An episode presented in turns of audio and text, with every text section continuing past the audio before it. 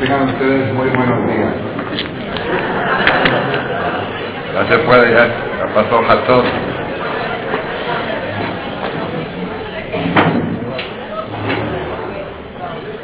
La verdad, a propósito digo, buenos días, Shabuato, ¿por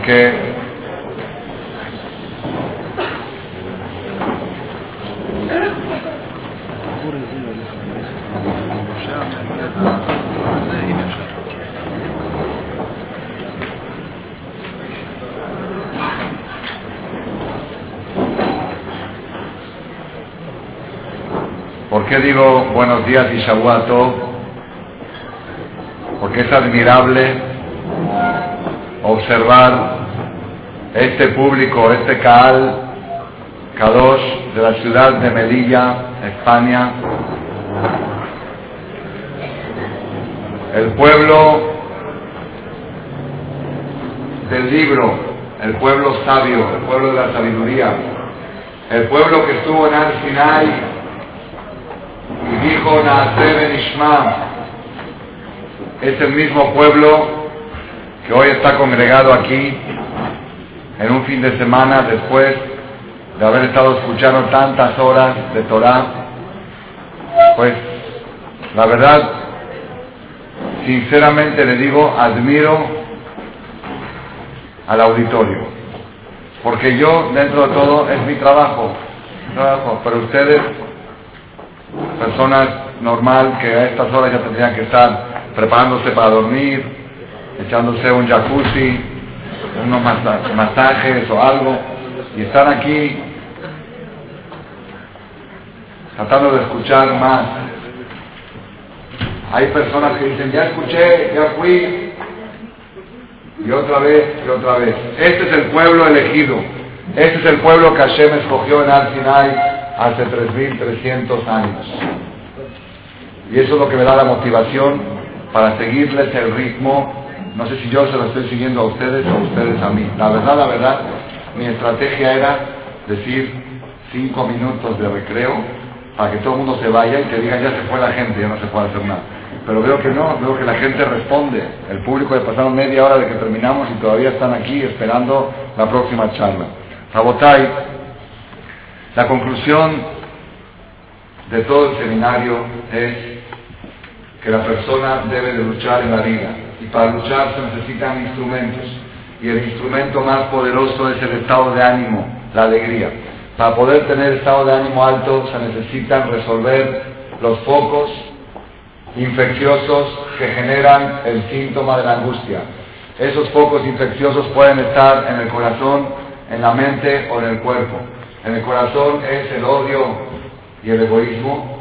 Odio, rencor es lo mismo y el egoísmo. Y en la mente es la confusión de ideas. Y hoy nos toca ahora hablar de la última parte de este tema para cerrar el tema de la angustia y la alegría. ¿Cuál es el foco de infección que radica en la parte física que genera el síntoma de la angustia?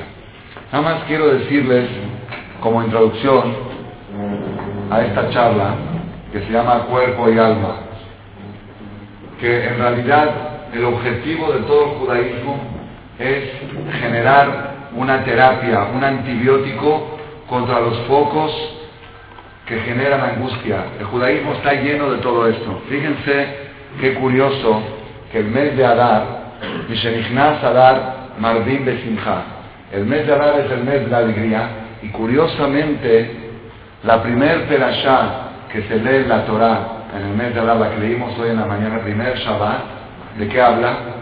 ¿Cómo se llama la perashá? Terumá.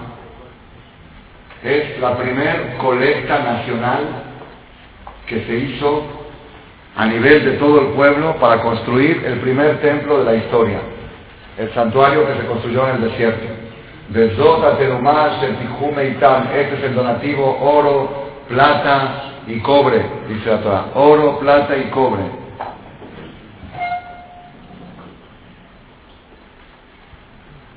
Y la última perashá del mes de Adar, la última que vamos a leer, en esta perashá leímos que Dios le ordena a Moshe de hacer una colecta para construir un santuario.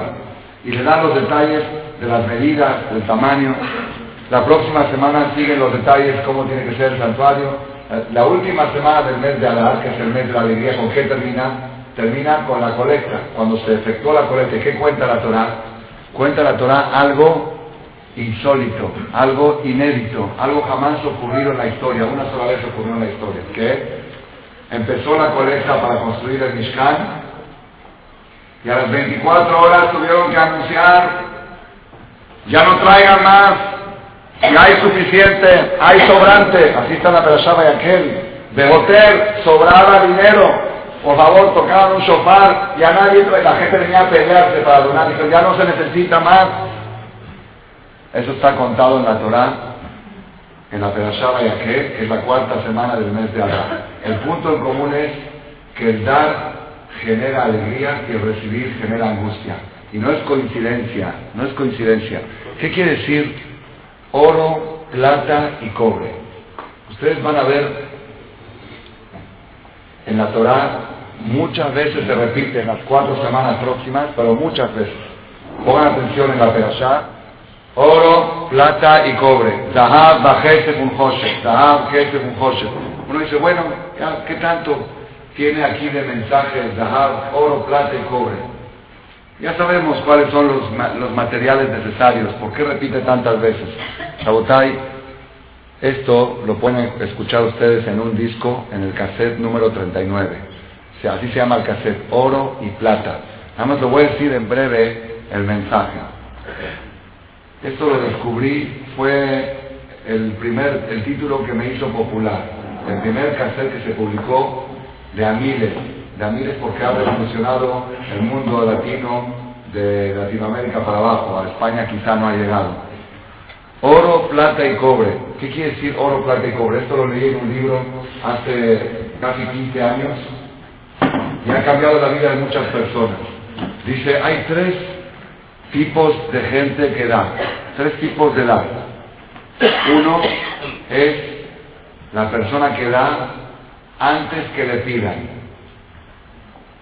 Él solito se ofrece a dar, ya sea apoyo, ya sea dinero, lo que pueda. Pero él se ofrece sin que le pidan. Eso es oro. Hay segundo nivel que le piden y da. Eso es plata. Y hay tercer nivel que lo tienen que presionar para que le, piden y dice, no, por favor, después de mucho presionar, al final, a duras penas le saqué. Eso es cobre. Cuando una persona da sin que le pidan, es oro. ¿Qué quiere decir es oro? Eso que da tiene, tiene tiene bendición. Cuando le piden y da, tiene menos bendición, es plata y cuando lo tiene que presionar ya se deprecia. La misma cantidad, la misma cantidad. Y esto se aplica en todos los sectores de la vida. Cuando el hombre le da a la mujer dinero antes que se lo pida, ese dinero es oro. Le rinde, tiene verajá. ¿Hay interferencia? Hay música con el parlante. No, no, no, sale de parlante, hay una interferencia. Interferencia, nada más. Esa sí, esa sí. No, no, interferencia. Hay que manejarlo ahí. No, la música de, interferencia, es del hotel, de la, de la, de la cafetería, no. Es que escucharon alegría y pusieron música.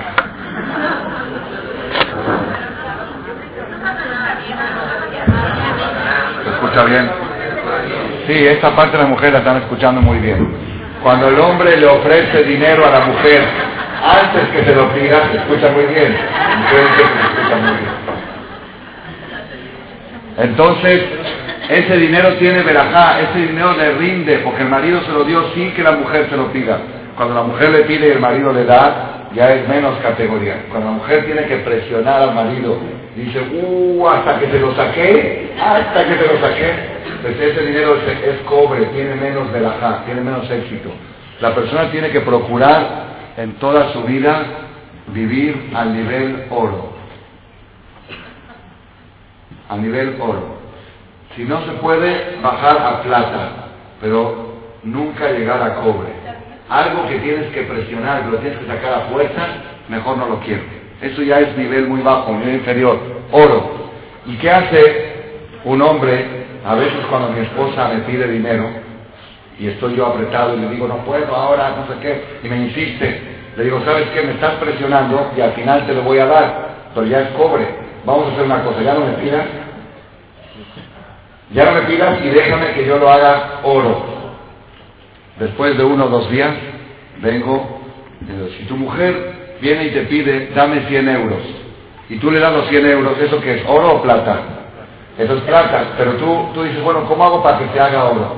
Si tu mujer te pide 100 y le das 110, ya todos los 100 se hicieron oro. ¿Por qué? Porque le están demostrando que no le están dando lo que te pidió, están dando un poquito más. Ese es un mensaje, la botay, se aplica en todo. La persona tiene que ser oro.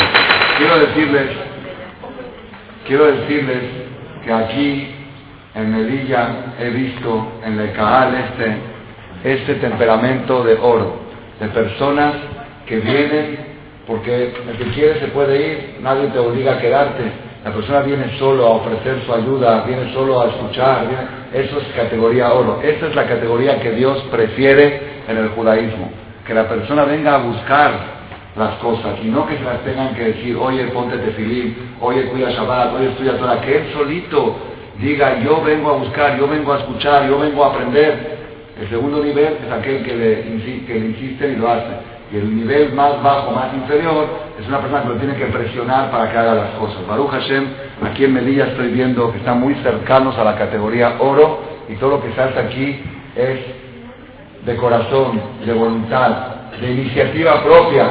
Y eso es admirable y se relaciona con el tema de la angustia y la alegría. Cuando la persona hace las cosas por voluntad propia, eso genera alegría en la persona.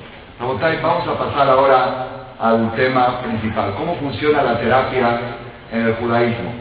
Si ustedes observan, si ponen atención, cada vez que hagan una mitzvah, cada vez que hagan una obra de bien o que llegue una fiesta, analicen la fiesta según estos parámetros.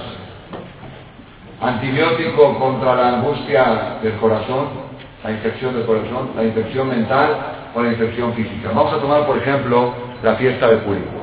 La fiesta de Purim, que es la próxima fiesta, tiene en total cinco mitzvot. Cinco mitzvot relacionadas con Purim. La primer mitzvah es Zahor et asher Amalek. Lo que dijimos antes en Shabbat. Zahor, recordar a Amalek, hay que escuchar el Sefer. Hombres y mujeres el próximo sábado deben de asistir a la sinagoga, las mujeres también, para escuchar la Perashá Zahor es la única vez obligatoria de la Torah de sacar el Sefer más importante que el Kol Nidre de la noche de Kippur. El sábado en la mañana próximo, que las mujeres y los hombres escuchen la lectura del Sefer Zahor et Amalek. Recuerda lo que te hizo a ti Amalek. Después llega Purim, tenemos otra mitzvah. ¿Cuál es la mitzvah de Purim? Leer la Megillah. Leer o escuchar la Megillah de Esther en la noche de lunes, lunes en la noche y martes en la mañana, dos veces.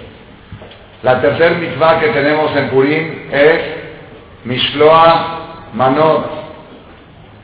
La cuarta mitzvah es Matanot, la Evionim. Y la quinta mitzvah es Seudá de Purim, hacer una fiesta, una seudá, una comida con carne y con vino. Todo eso no es nuevo, todo eso es conocido. Ahora vamos a estudiarlo a nivel terapéutico. A nivel terapéutico. ¿Qué es Mishloach Manot? ¿Qué quiere decir Mishloach Manot? Mandar canastas de alimentos. ¿No? Mishloach Manot. Ish le ¿A quién hay que mandarle? ¿A los pobres? No, Matanot la es a los pobres. Dinero a los pobres. Es la otra mitzvah. Pero Mishloach Manot, ¿a quién hay que mandarle? ¿Cuál es el objetivo de Mishloach Manot? ¿Cuál es la ideología de Mishloach Manot? Un solo objetivo, no alegrar unir los corazones de los Yehudim, eliminar rencores, aumentar el amor entre las personas. Esa es la idea de Mishloach Manor. Cuando una persona recibe una canasta, se despierta su corazón con amor hacia su prójimo. El otro cuando lo recibe dice, qué bonito, mira cómo me quieren. La idea de Mishloach Manor de Purim Purim es una fiesta para borrar rencores, para eliminar asperezas, para limar asperezas. La persona tiene que hacer una lista a quién le voy a mandar Mishloach Manot. La obligación es solamente Ish de Reu, una canasta por persona, que en esa canasta haya dos tipos de alimentos, una canasta por persona, una al marido, una a la mujer, una a los hijos mayores de Bar mayores, mayor de Mitzvah, y los hijos pequeños para educarlos nada más. Una por persona es la obligación. Yo no sé cómo es la costumbre aquí, pero en México se acostumbra a mandar más, más de lo mínimo. Si se manda aquí también, se manda. Y la persona, aquí se mandan muchas, la persona hace la lista, dice, a ver, ¿a quién le voy a mandar? A fulano, a mengano, uno, dos, tres, cuatro, cinco, seis, siete. La verdad, a veces hay un recorte en el presupuesto. Yo le dije a mi esposa, ¿sabes qué? Ahora este año estamos casando hijos, tenemos mucho gasto. Recorta tu lista de Mishloach Manot, porque por motivos de presupuesto. Y uno dice, bueno, ¿a quién, quién es primero en la lista y quién es último en la lista? ¿Cómo se ordena esta lista? ¿Cuál es el orden jerárquico de esta lista? Le voy a decir cuál es el orden de Mishloach Manot. El primero en la lista es aquel que no está en la lista. Aquel que tienes algún problema con él, que tienes algún rencor, que no quieres saber nada de él, ese es el primero en la lista. Porque la idea de Mishloach Manot es limar asperezas. Primero que todo a tu suegra, número uno, número dos a tu cuñada, número tres. Vamos. Una señora, una señora que escuchó esta charla de hace, de hace unos años, tuvo una, una rencilla, tuvo un pleito con alguien, con otra mujer, y la otra mujer le dice, ¿qué me odias? Le dice, te odio hasta el fondo de mi alma, te odio, y eres la primera que vas a recibir Mishloach Manot en Purim. con la conferencia de Ramales. Mishloach Manot no es acá. Mishloach Manot es eliminar odios. Es la terapia de Mishloach Manot. Tienes que empezar a hacer la lista. Con todas las personas que has tenido algún problema durante el año y los pones primeros en la lista. Porque ese es el objetivo. El objetivo es limar asperezas. ¿Para qué? Para quitar el rencor, el veneno que provoca el síntoma de la angustia. Después viene Matanot Layonim. Matanot Layonim ya es de la categoría B a la categoría A. Pensar que hay gente necesitada. Ya no, no se trata de odio y de rencor. Se trata de no ser egoísta. Estás tú festejando, estás tú celebrando Purim. Piensa que hay gente que no tiene para celebrar. Piensa que hay gente que no tiene para festejar. Y eso es lo que van a hacer mañana los de Ozer Dalim. Un movimiento, más increíble, una comunidad tan pequeña que tenga tan estructuradas sus instituciones. Tener un fondo, tener una organización, comunidades grandes en México, estamos hablando de 10.000 familias, 50.000 Yudim, pues también se necesita y se requiere tener una organización para ayudar a la gente en esta. Pero una comunidad tan pequeña dice, bueno, ¿qué organización? Sí, hay una organización, Ozer Dalim, para pensar cuál es la idea. La idea no es tanto la acá que estás dando. La idea es que estás rompiendo el egoísmo. Estás pensando no solamente en ti, estás pensando en el otro. Principalmente cuando la persona está celebrando algo, debe de pensar que hay gente que no tiene para celebrar. Esa es la segunda parte de la terapia del corazón. La primera es quitar el odio y el rencor con Mishloach Manot, y la segunda es convertirte en la categoría A con Matanot la. Y el Matanot la Evionim de Purim es muy interesante. ¿Por qué? Porque generalmente no se le da directo al pobre. Se le da a un encargado, uno que junta y reparte a los pobres. El pobre no sabe quién se lo mandó y el que dio no sabe a quién se destinó. Nunca va a recibir el agradecimiento por esa terapia. Esa es categoría A. Es la terapia primera de Purim. Mishloach Manot y matar, eliminar la angustia del corazón, quitando odios y convirtiéndose en altruista en vez de egoísta. Luego tenemos en Purim la lectura de la Megilá.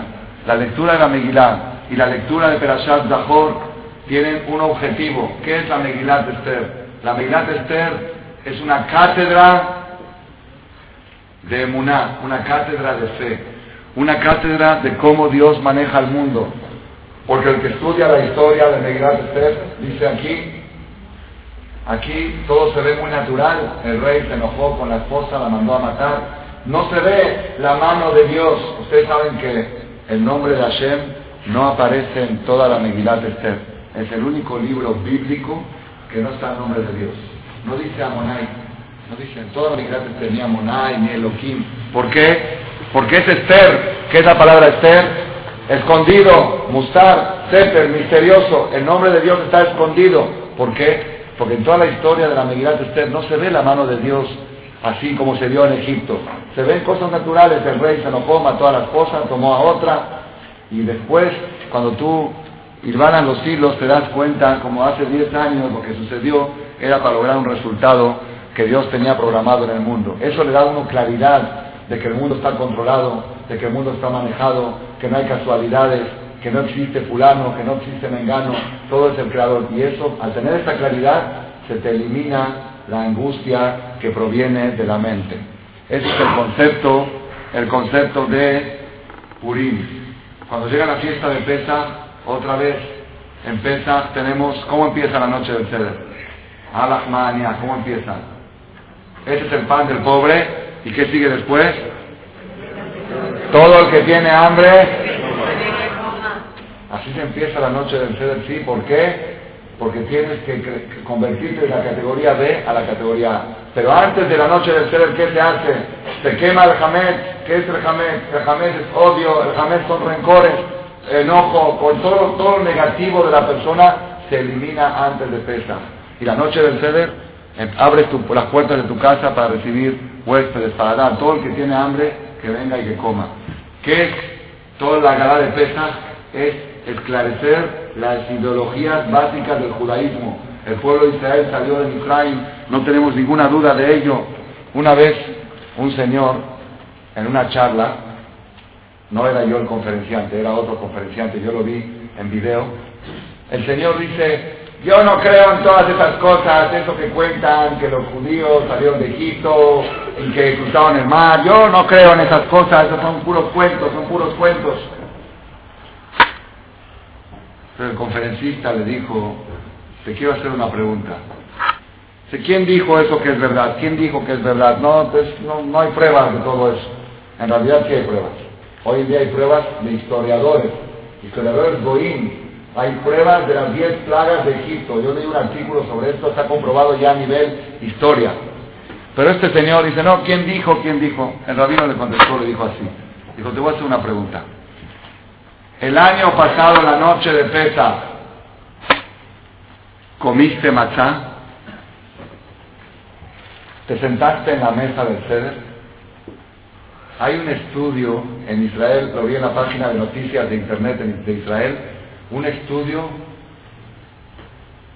que hay más judíos en el mundo que se sientan a la mesa del ceder que asisten en Kippur a la sinagoga. La noche del Seder está más arraigada en el judío que la noche de Kippur.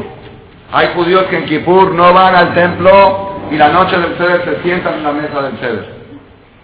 99% de los Yehudim del mundo, así está ahí en el estudio, al menos en Israel, a uno de los kibbutzim, los izquierdistas, se sientan a la noche del Seder. Entonces el rabino le preguntó a este señor que era incrédulo, le preguntó, el año pasado, la noche de pesa, ¿comiste matzá? Dice, sí. ahora te voy a hacer otra pregunta. Hace dos años, la noche de pesa, ¿comiste matzá? Dice, sí. Bueno, y ahora te voy a hacer una pregunta más fuerte. Hace diez años, la noche de pesa, ¿comiste matzá? Dice, sí. Y ahora te voy a hacer una pregunta más fuerte. Hace 50 años la noche de pesa, ¿tu papá comió matzá? Dice, sí. Y ahora te voy a hacer otra pregunta más fuerte. Hace 100 años la noche de pesa, ¿tu abuelo comió matzá? Dice, sí. Y ahora otra pregunta. Hace 150 años tu bisabuelo la noche de pesa comió matzá? Sí. Le dice el rabino, le pregunta, ¿Desde cuándo los judíos están comiendo matzá? Dice, no sé, desde que salimos de Egipto. ¿qué estás diciendo? ¿Desde cuándo empezó? La persona, esa es, esa es la noche del ceder. La noche del ceder es grabar en los corazones de nuestros hijos la verdad, la claridad mental que tiene el judaísmo. Eso acompañado de todo el que tiene hambre, que venga y que coma, todo el que necesita, que venga y que haga pesa, abriendo los corazones. Eso acompañado de eliminar el jamés, eliminar los odios, eliminar los rencores. Todo el judaísmo funciona con el mismo sistema. Cuando llega Sukkot pasa lo mismo. La idea es crear una terapia para atacar los focos infecciosos que generan el síntoma de la angustia. Ahora, Rabotai, viene el tema, se puede decir el último tema de la angustia y la alegría, que es cuerpo y alma. Me preguntó un oyente, este que les conté antes de, del avión de Miami, el, el campeón de golf, él mismo, cuando venía a mis charlas, me hizo una pregunta. Dice, a ver, Rabino, usted dice que las personas que dan, el dar genera alegría y el recibir genera angustia. Si yo le quiero hacer una pregunta, en todos los grupos, todo el grupo social de la humanidad, tenemos cuatro. Tenemos niños, adolescentes, adultos y ancianos. Niños, adolescentes, adultos y ancianos. De estos cuatro grupos sociales, ¿quiénes son los que menos dan y más reciben? Los niños. Los niños consumen y no producen. Papá dame, papá dame, mamá dame, papá dame, mamá dame. Y cuando el niño te pide una Coca-Cola, le dices, dale, dale al niño, pidió, pidió. Si pidió, hay que darle. Y parecería darle, ya no se va a traumar porque una vez pidió algo y no se le dio. Todo el tiempo hay que darle, papá dame. Es, es difícil, a veces hasta es chocante, los hijos van creciendo con esa filosofía. Yo tengo a mi hijo ahora que está pronto de casarse, papá dame para esto, dame para lo. Oye hijo, el dinero tiene su valor, el dinero hay que ganárselo, hay que cuidarlo, hay que... No, dame, dame, dame, dame. Los niños son los que más reciben y menos dan. Ahora otra pregunta. En estos cuatro grupos sociales, niños, adolescentes, adultos y ancianos, ¿quién es el grupo más alegre? Los niños. Entonces eso contradice a todo el seminario. Quiere decir que el que recibe está alegre y quiénes son los angustiados, los papás que le dan. Entonces salió al revés. Si tú quieres estar alegre, tienes que ser como un niño. Todo el tiempo que te den, que te den, que te den, y tú no das nada, no producir. Y eso contradice todo el seminario, me lo preguntó este oyente, que le gusta preguntar. La verdad, la pregunta era tan buena, tan buena, que dije, no te la voy a contestar. No te la voy a contestar. ¿Por qué? Porque mi maestro, el Rab Hades, nos enseñó, más vale una buena pregunta que una mala respuesta. Una buena pregunta, algún día vas a tener una buena respuesta. Me fascinan a mí las preguntas. Yo soy adicto, aficionado a las preguntas fuertes. ¿Por qué soy aficionado? Porque no me asusto. Yo sé que al final la Torah tiene razón, que al final la verdad es lo que dice la Torah. Pero cuando hay una pregunta fuerte, digo, aquí hay un secreto, aquí hay un secreto escondido, con esta pregunta voy a armar otro seminario. Entonces por eso soy adicto, así era todos los sabios, Albert Einstein empezó con una pregunta, Reshit el principio de la ciencia es la interrogación. Si tú, el cuestionamiento, si tú no tienes preguntas, no tienes bases para empezar. Cuando me hizo esta pregunta le dije, déjame pensar, no te voy a contestar ahora. La pregunta está muy buena. ¿Por qué los niños están más alegres que los adultos y todo el tiempo están recibiendo y los adultos les están dando? Los papás están angustiados y los hijos están alegres. Entonces, ¿cómo puede ser esto contradice a todo lo que dijimos? Rabotai.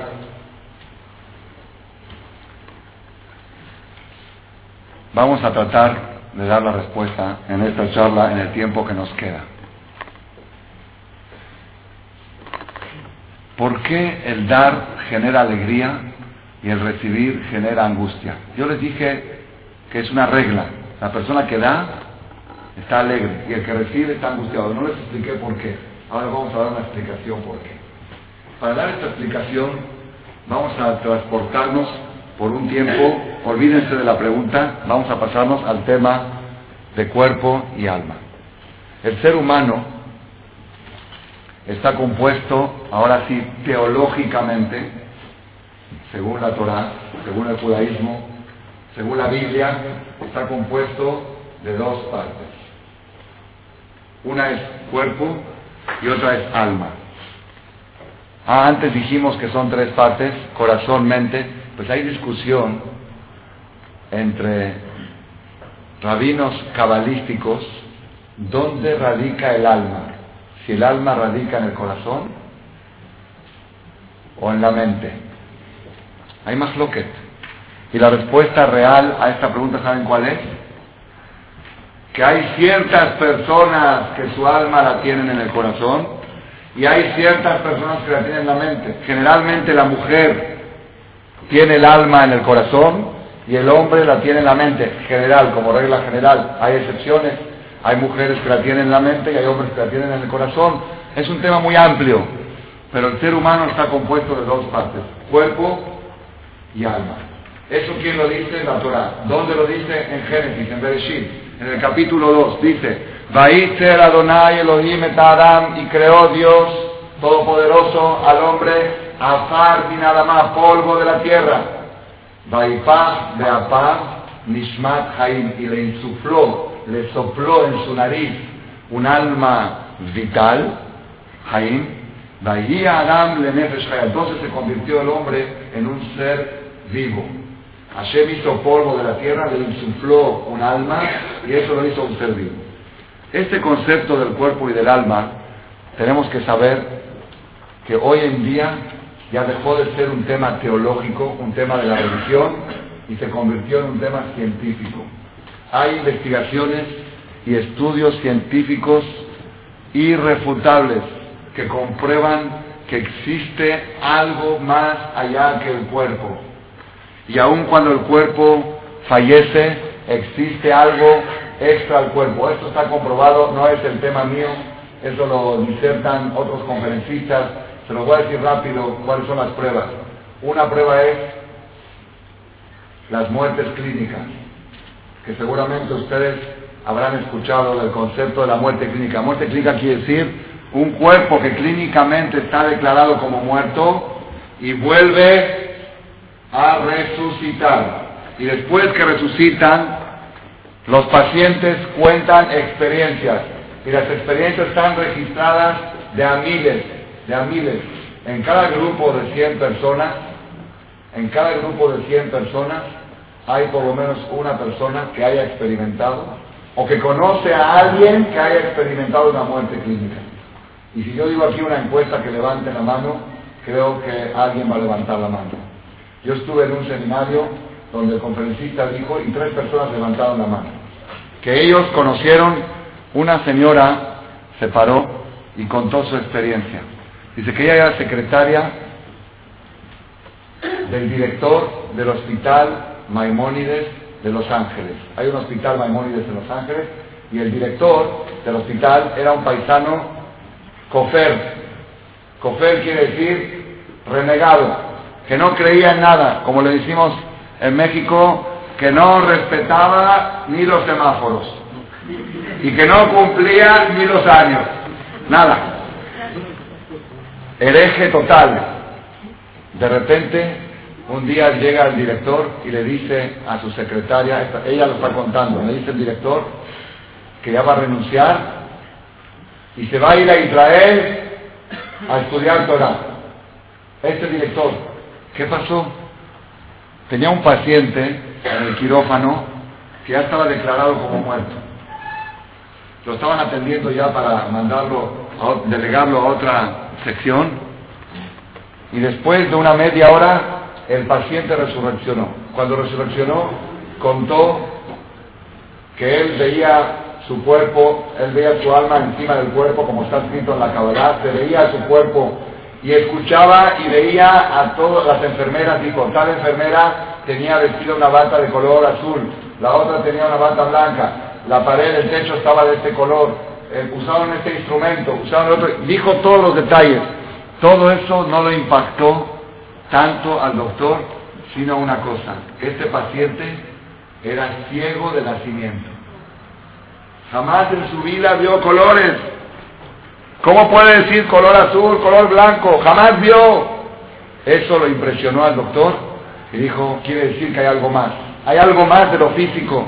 Se fue a Israel a estudiar. No sé después cómo acabó la historia, lo contó ya en público. Hay otras historias que ustedes pueden escuchar de Amíles, de Yehudim, de Goim, del túnel, del famoso túnel que ven y de la luz que atrae.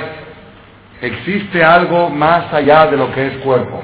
Esto está comprobado también con el concepto de hipnosis regresiva. ¿Han escuchado de hipnosis regresiva?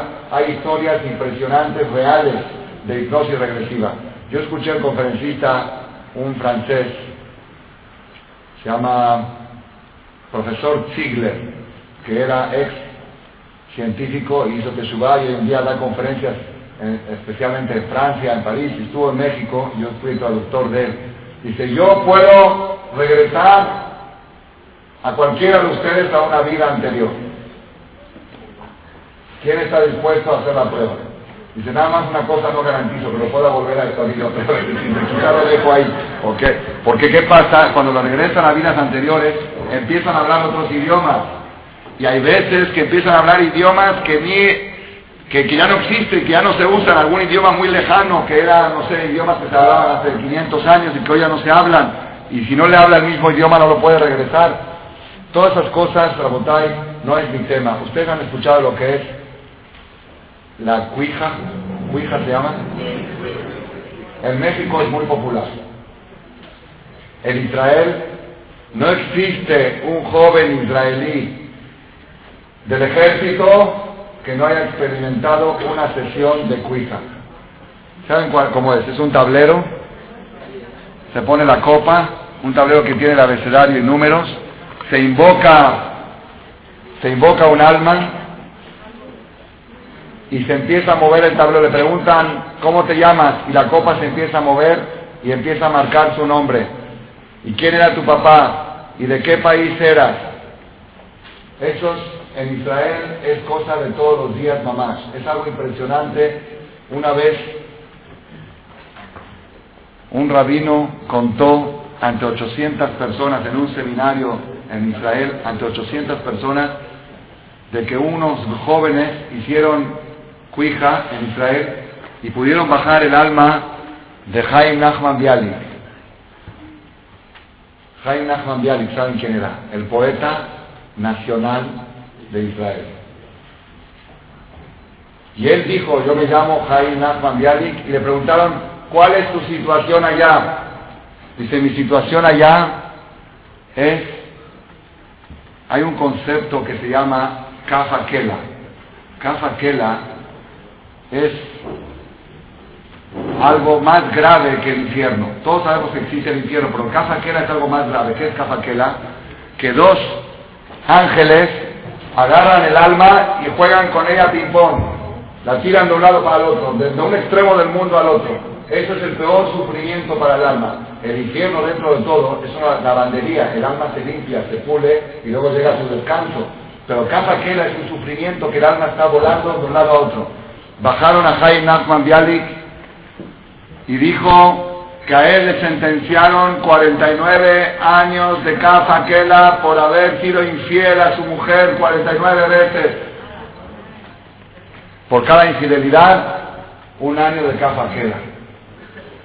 Estaba el rabino dando la conferencia ante 800 personas. Se levantaron dos jóvenes incrédulos y dijeron, eso no es cierto, ¿qué está, ¿qué está diciendo? Se subieron a la habitación del hotel, era un hotel del seminario, y tenían el tablero. Hicieron cuija, y, invocaron el alma de Jaime Nachman Bialik. Dijeron, aquí hay un rabino que está diciendo cosas de ti. Bajaron estos muchachos después de media hora, todavía estaba la conferencia, se subieron todos pálidos. Dijeron, Jaime Nachman Bialik, volvimos a bajar su alma y dijo, vayan y díganle al rabino que gracias a Dios ya pasó mi sentencia de Kela y por fin tuve el mérito que me metan en el infierno. Tuvo el dejud que lo metan al Geinam. Lo dijeron en público, Rabotai, hay historias, no es mi tema favorito, no es el tema. Nada más lo que les quiero decir, ¿por qué les cuento todo esto? La persona hoy en día que quiera comprobar la existencia del alma, existen maneras científicas de comprobarlo, maneras irrefutables. ¿Por qué? Porque está muy pronto a llegar el Mashiach y Hashem está dando las últimas oportunidades para aquellas personas que dicen, yo nada más creo en lo que veo. Yo creo en lo que veo y lo que no veo no creo. ¿Crees en lo que ves? Ok, ¿quieres ver? Te lo vamos a demostrar, pero si quieres ver. Si no quieres ver, vas a quedarte ciego toda la vida. Hoy en día hay que ser ciego para negar la existencia del alma. Está todo abierto y comprobado ya a nivel científico. Hay artículos de la Universidad de Harvard que dice, llegó la ciencia a un punto que tiene que reconocer que existe algo más que el cuerpo, algo que se queda después de la muerte. Todo eso a nivel científico. Nosotros, Baruch Hashem, somos judíos, Yehudim, Maaminim, Bené Maaminim, creyentes, hijos y nietos de creyentes. No necesitamos de las pruebas de la ciencia. A veces nos da un refuerzo, a veces nos da, nos da gusto cuando escuchamos, pero nosotros nos basamos en lo que dice la Biblia. ¿Qué dice la Biblia? Dios creó al hombre polvo de la tierra y le insufló alma. La Torah habla claramente que existe cuerpo, que existe alma. El cuerpo es algo temporario, de 80, 90, 100, 120 años, con salud para todos. Y el alma es algo que fue creado en el año cero y va a existir hasta cuándo? Hasta la eternidad. El alma no tiene fin. El cuerpo es limitado, el alma no tiene fin. Y ahora yo les quiero exponer la siguiente pregunta. La angustia, la tristeza que estamos hablando durante todo el seminario, ¿dónde radica? ¿En el cuerpo de la persona o en el alma? Cuando una persona está triste, ¿quién está triste? ¿El cuerpo o el alma? ¿Qué opinan ustedes? ¿El cuerpo está triste o el alma está triste? Las mujeres dicen el alma. ¿Qué opinan aquí de este lado los hombres? El alma. Todos dicen el alma. ¿Ah? Bueno, Baruch Hashem, para eso existen seminarios y conferencias para contradecir lo que la gente piensa. Todos piensan que la angustia está en el alma. Y yo les voy a demostrar en este momento que es imposible que un alma esté angustiada. La angustia es 100% del cuerpo. ¿Por qué? Porque para poder entender quién está triste, el cuerpo o el alma, tenemos que definir qué es el alma. ¿Qué es alma? alma ¿Qué es? ¿Una chispa? ¿Una luz? ¿Qué es? ¿Cómo se define? ¿Alguien puede definir alma? Es muy difícil. Alma es algo invisible. qué? ¿Qué es? Es algo que no se ve, que no se palpa. ¿Qué es? Una energía, una fuerza. ¿Qué es el alma? ¿Qué es el alma? Dice el Zohar Kadosh. Cuando la Torah habla primera vez del alma, dice que Dios sopló, Dios insufló. Hashem tiene boca, tiene pulmones, Dios tiene pulmones. En lo guf, en lo de mutaguf, no tiene ni cuerpo, ni imagen de cuerpo. Hashem no tiene ni boca, ni pulmones, ni mano derecha, ni mano izquierda. Si tú le pones figura a Dios, lo estás limitando. Lo estás limitando, Dios no tiene forma. Entonces, ¿qué quiere decir que Dios sopló, insufló? Dice el Zohar Kadosh, fuente máxima de la Kabbalah. Cuando una persona sopla, está sacando de su interior, de su esencia, y lo está depositando en el otro. Dios insertó, así explica el insertó parte de él, parte de sí, insertó dentro de ese cuerpo. Eso quiere decir que Dios sopló, Dios no sopla. Dios insertó, tomó un pedazo de sí y lo puso, lo insertó dentro del cuerpo ese de Adán y se convirtió en un ser viviente. Mande nafaj, midile nafaj, el que sopla, parte de sí está soplando, dice el Noah. Entonces quiere decir, quiere decir que el alma que tenemos adentro, ¿qué es? El alma es un pedazo, una partícula del Creador. Cuando yo digo Adonai Melech, Adonai Malach, Adonai Imloch, Lolanda, Dios es el rey, Dios fue el rey y Dios será el rey para siempre. Yo no pienso en Dios que está en el cielo. No pienso en Él porque me cuesta trabajo imaginármelo al Dios que está en el cielo. Yo pienso al Dios que llevo adentro. Yo adentro llevo un pedazo de Dios. Mi alma, que es un pedazo de Dios, es el rey, será el rey y reinará sobre mi cuerpo eternamente. Eso quiere decir que Dios es el rey. Nosotros tenemos que saber que a Hashem lo llevamos adentro. Entonces, a partir de este concepto, a partir de este concepto, vamos a volver a hacer la pregunta. Dios, Hashem, ¿puede estar triste? ¿Puede estar triste? Imposible. ¿Por qué no puede estar triste? ¿Ah? Porque tristeza es falta, falta de algo. Dios es omnipotente, omnipresente y omnisapiente. Si tú puedes pensar que en algún momento Dios puede estar triste, quiere decir que le puede faltar algo. Si le puede faltar algo, le estás reduciendo su integridad. Eso es imposible. Imposible. No existe. Ah, como a veces dice los profetas aparentemente que Dios está triste. Son conductas.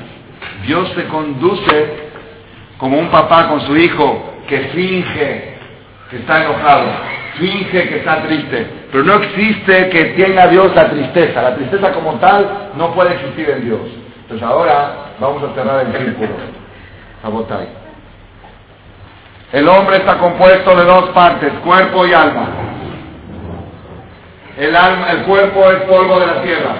El alma es parte de Dios. Dios es imposible que esté triste. Si Dios no puede estar triste, el alma que es parte de Él tampoco puede estar triste. Es imposible. En el alma no recae la tristeza, porque el alma es parte de Hashem. Y Hashem no puede estar triste. Entonces, ¿dónde recae la tristeza? La tristeza recae en la materia oscura, en la materia opaca, en el polvo de la tierra. En esa parte, en la parte cuerpo, la parte corporal, radica la angustia. Alma es sinónimo de alegría, y cuerpo es sinónimo de angustia. Alma es sinónimo de luz. Alma es Hashem, es chispa, es luz. Luz es alegría. Cuerpo es oscuridad, opacidad, tosquedad. Eso es lo que genera ese sinónimo de angustia. Entonces, ¿qué ganamos con esta, con esta exposición del tema? Ganamos lo siguiente. Cuanto más alma eres, más cerca de la alegría te encuentras. Y cuanto más cuerpo eres, más cerca de la angustia te encuentras. Y yo ahora te hago una pregunta. Tú en tu persona, ¿qué porcentaje de tu persona es cuerpo y qué porcentaje es alma? ¿Qué porcentaje de tu tiempo te dedicas a tu cuerpo y qué porcentaje te dedicas a tu, a tu alma? ¿Qué mayoría? Si la mayoría de tu tiempo es cuerpo, es tu parte física, entonces tú te conviertes en una persona oscura, tosca, opaca y automáticamente angustiada y deprimida. Si tú dedicas tu personalidad a la parte espiritual, a la parte de tu alma, estás dedicándote a la parte de la alegría, a la parte de la luz. Ese es el judaísmo. ¿Qué dice el judaísmo? El judaísmo dice, cuando tú agarras una fruta, una manzana, y la vas a comer, ¿eso qué es cuerpo o alma? Es cuerpo, es materia. Cuando vas a comer algo, estás creciendo tu parte oscura, tu parte tosca, tu parte física. ¿ok? Entonces es un problema. Cuando creces la parte física, estás creciendo la parte que te angustia. Agarras la fruta y dices, Maruch, Atah, Hashem, Eloquenu, Melech, Haolam, Boré, Pería, es bendito tú, Dios, nuestro Dios, Rey del mundo, que creó el fruto del árbol. En ese momento, ¿qué hiciste? Nivelaste, balanceaste. No permitiste que tu cuerpo se convierta en oscuro, porque con la oscuridad de la comida le metiste la luz de la bendición de la verajá. Ese es todo el judaísmo en una sola frase, balancear. nivelar, no permitir que el balanceo vaya a favor de la materia oscura. Siempre que vas a comer, combínalo con algo de mitzvah, con algo espiritual. Entonces te conservas nivelado. Cuando estás nivelado, estudias un poco de Torah y antes te nivelas para el otro lado y puedes traer la alegría. Rabotai, cerrando este seminario o esta parte del seminario, mañana Besat Hashem será otro día, mejor dicho hoy, más tarde será otro día. Nada más le voy a terminar. Bueno, Besat Hashem, hacemos ahora, terminando la charla, hacemos Shahrit. Selijot y Shahrit. Rabotai, terminando esta charla, nada más les quiero decir una receta Olvídense de todo el seminario, no se olviden, pero hagan un paréntesis a todo el seminario. Una receta infalible, infalible, para estar alegre las 24 horas del día. Una receta que dura 3 minutos al día. 3 minutos al día. Y garantía que todo el día estás alegre. Esa sí vale la pena escucharla. Ustedes pueden decir, sí, seguramente va a decir repasar en tres minutos todo el seminario. Okay. No, no, no, una receta práctica. En la mañana, cuando te levantas, esta receta se llama, así la llamo yo, se llama la receta del espejo. En la mañana cuando te levantas, te metes a un lugar donde hay un espejo de cuerpo completo. Cuerpo completo. Puede ser sin ropa o puede ser con ropa. Cada uno tiene que probar cómo le funciona mejor la receta. Generalmente funciona mejor, a veces funciona mejor sin ropa. Te paras frente al espejo, tres minutos, y no te asustes. Y te miras y señalas, señalas al espejo y dices, ese, ese que se ve en el espejo ese que se ve en el espejo no soy yo. Eso que se ve en el espejo es la vestimenta de mi yo. Yo soy algo que está ahí adentro que no se ve en el espejo, que está adentro de eso. Eso que se ve en el espejo no soy yo, porque eso que se ve en el espejo es lo que se van a comer los gusanos, y yo no soy alimento de gusanos. Yo soy algo eterno. Yo soy algo que jamás va a morir. Eso que se van a comer los gusanos es una vestimenta temporal que me han dado por 80, 90, 100, 120 años. Ese no soy yo. Así pensar, yo no soy eso. Yo no, no puede ser que yo sea. Mi maestro decía, la persona no son 70 kilos de carne. Yo no soy eso. Yo soy algo que no se ve en el espejo. Entonces, ¿Cómo funciona la receta? Después, la mente de la persona dice, si ese no soy yo, ¿por qué me preocupo tanto por ese?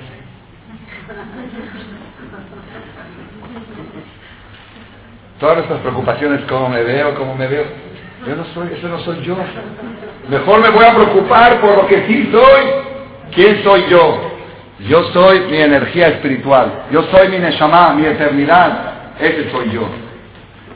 En vez de pensar cómo me ven mis amigas o mis amigos, cómo me veo peinado, cómo me veo arreglado, piensa cómo se ve tu alma ante Dios, ante los malajim, ante los ángeles, porque tu alma es tu esencia, ese eres tú.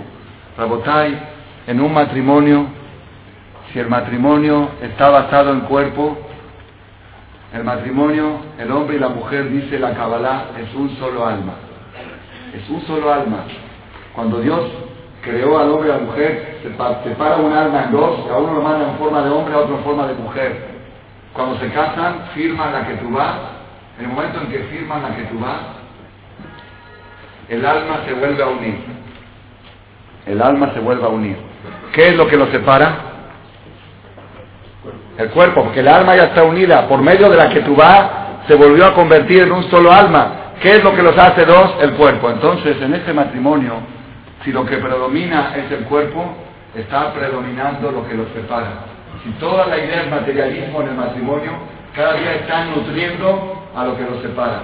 Pero si en este matrimonio meten espiritualidad, meten alma, están nutriendo lo que los une. Y ese es el secreto de lo que ofrece el judaísmo. El judaísmo dice, para que funcione un matrimonio, cada vez que llegan conmigo parejas con problemas, les digo, ustedes vienen aquí a escuchar o a hablar. Ustedes quieren que yo diga quién tiene la razón, les digo desde ahora, los dos tienen la razón y ninguno de los dos la tiene. Si a eso vienen, ya se pueden ir. Pero si vienen a escuchar, tienen que aceptar mis condiciones.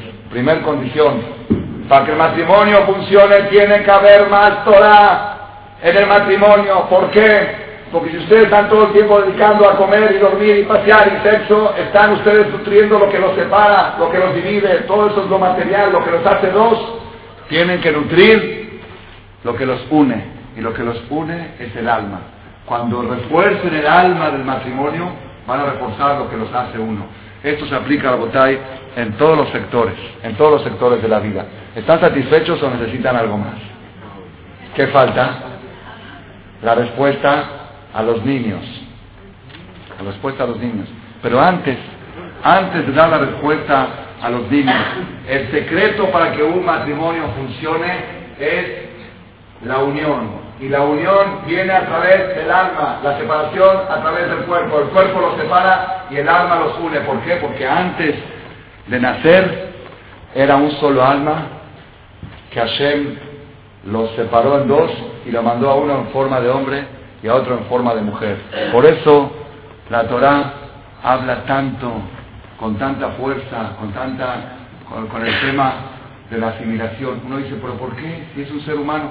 Porque está el problema de la falta de unión del alma. Esas almas no pudieron haber sido la misma antes de haber sido creada, porque una es alma yudí y otra es alma no yudí. Es un tema un poco complicado, no quiero entrar ahora en detalle. Pero el tema es que la persona tiene que buscar para tener éxito en su matrimonio la unión. Y la unión viene a través del alma, no a través del cuerpo. Y para que estén más unidos tienen que nutrir su alma. ¿Qué es lo que quedó en pregunta? ¿Por qué los niños son más felices que los papás? Los niños están recibiendo todo el tiempo. Rabotay.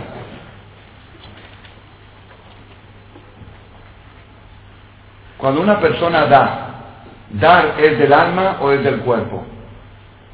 ¿Qué hace Dios todo el día? ¿Da o recibe? ¿Por qué? ¿Por qué da? Porque no necesita recibir nada de nadie. Él cuando Él da tiene interés de recibir algo, no porque no necesita nada. ¿A qué se dedica Dios todo el tiempo a dar? Y le da, aunque la gente es mal agradecida y habla mal de Dios, le vuelve a dar, le da vida, le da salud, y la persona dice, existe Dios y te vuelve a dar vida y te existe. Ese es Dios, todo el tiempo está dando. Entonces, cuando una persona se dedica a dar, está, está poniendo a actuar la parte divina que tiene adentro, la parte celestial que tiene adentro. Por eso el dar genera alegría y el recibir genera angustia, porque recibir es del cuerpo y dar es del alma, porque Dios no recibe, el alma tampoco recibe, el alma le gusta dar, el alma su naturaleza es dar y el cuerpo su naturaleza es recibir. Cuando la persona se dedica a dar, está ejercitando los músculos de su alma y aplacando a su cuerpo. Cuando la persona se dedica a recibir, está ejercitando su materia oscura y aplacando su materia lúcida, que es el alma. Entonces, ¿Por qué los que dan están alegres y los que reciben están angustiados? Porque la alegría viene del alma y la angustia viene del cuerpo y el que da está ejercitando su alma y el que recibe está ejercitando su cuerpo.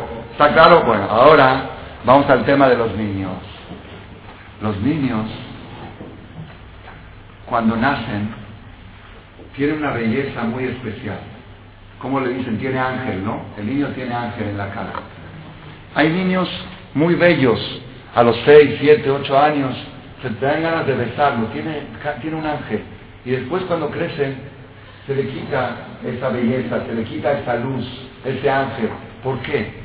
¿Por qué? Dice el Hadonish, porque los niños cuando nacen son mayoría alma y minoría cuerpo. La luz que hay en la cara de un niño es el reflejo de su alma. El niño cuando nace tiene 90% por decir así de alma y un 10% de cuerpo.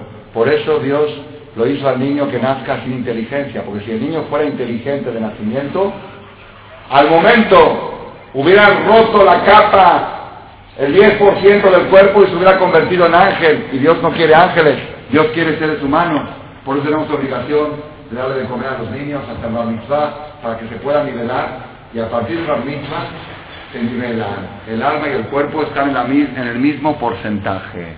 Quiere decir que los niños por naturaleza, su porcentaje de alma es mayor al porcentaje de cuerpo, su porcentaje de materia lúcida es mayor al porcentaje de la materia oscura. Entonces con esto se contestaron todas las preguntas. ¿Por qué los niños están más alegres que los papás? Porque los niños, a pesar de que todo el tiempo están recibiendo, pero su cuerpo es delgado y su alma es fuerte, su alma es dominante en esta personalidad que se llama niño.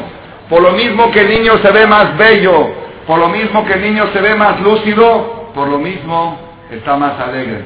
Pero después de Bar que ya se nivelaron las cosas, ahora va a depender de él. Si va a reforzar su alma, va a ser una persona más alegre, porque el alma es sinónimo de alegría. Y si va a reforzar su cuerpo, va a ser una persona que se va a oscurecer y con el tiempo los analgésicos ya no van a surtir efecto. Moral de la Botay, concluyendo este seminario, concluyendo esta, esta sesión de lo que es angustia y alegría, está en nuestras manos nuestro destino y el destino de nuestros hijos. Una sola cosa, tenemos que mentalizarnos que para poder triunfar hay que luchar.